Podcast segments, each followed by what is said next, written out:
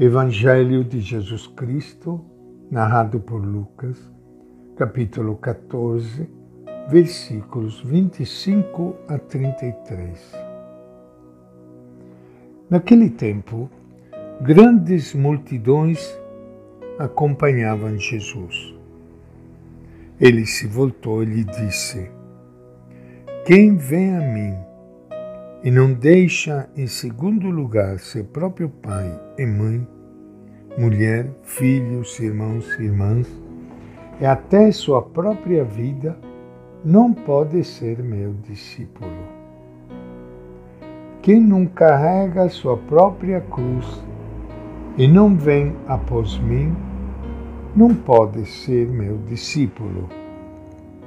De fato, quem de vocês, querendo construir uma torre, primeiro não se senta para calcular os gastos e ver se tem o suficiente para terminar?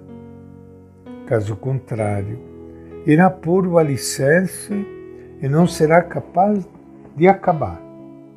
E todos os que virem isso começarão a caçoar dele, dizendo: Esse homem começou a construir e não foi capaz de acabar. Ou ainda, qual é o rei que, partindo para guerrear contra outro rei, primeiro não se senta para avaliar se com dez mil homens consegue defender-se contra quem o ataca com vinte mil?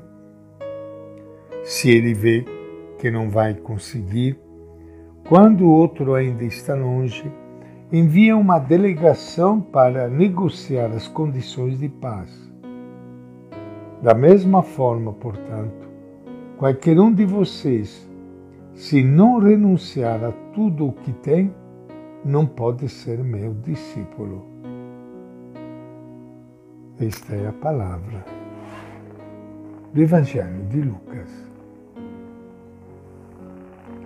Minha saudação e meu abraço para todos vocês, irmãos e irmãs queridas, que estão participando hoje do nosso encontro com Ele, o nosso Mestre, sentados todos aos pés dele, ouvindo a Sua palavra, que nos tranquiliza, que nos anima, que nos fortalece precisamos tanto parar um pouco, descansar aos pés de Deus, descansar aos pés de Jesus, sentirmos a brisa do Espírito Santo que nos anima, que nos fortalece, que aquece o nosso coração, que nos ajuda a viver e a viver bem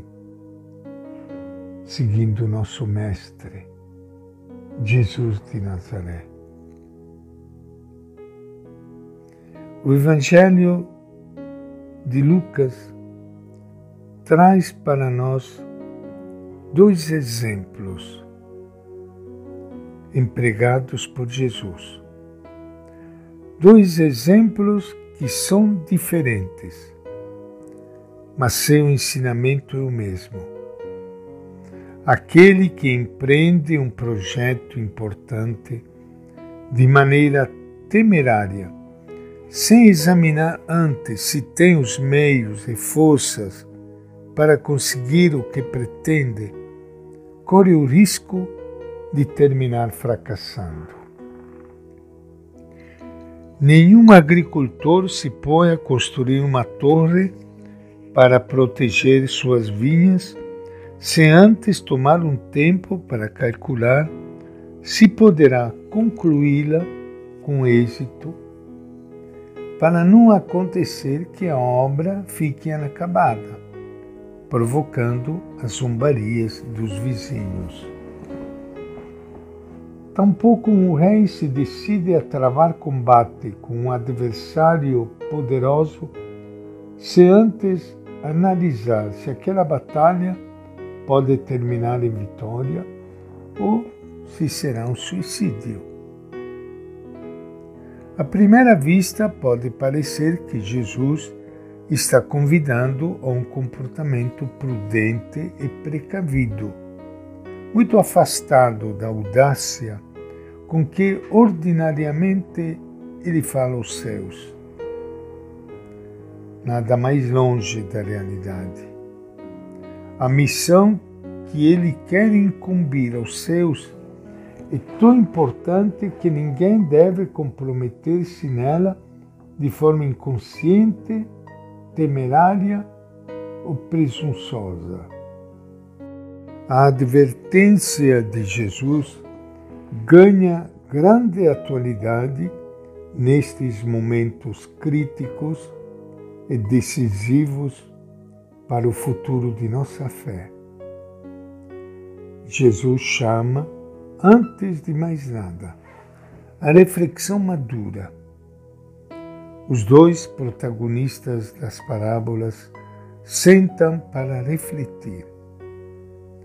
Seria uma grave responsabilidade viver hoje como discípulos de Jesus que não sabem o que querem, nem aonde pretendem chegar, nem com que meios irão trabalhar.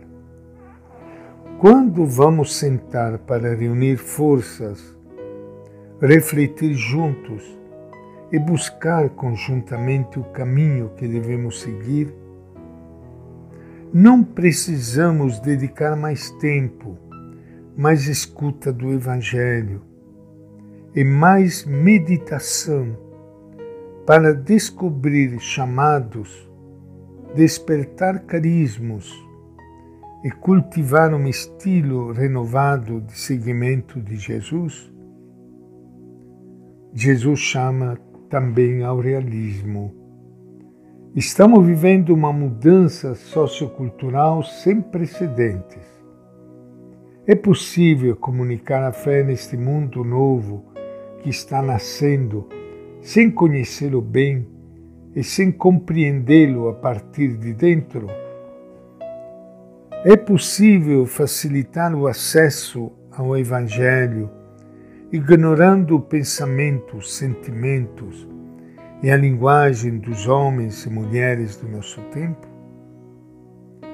Não é um erro responder aos desafios de hoje com estratégias de ontem? E esta é a nossa reflexão de hoje, do Evangelho de Lucas.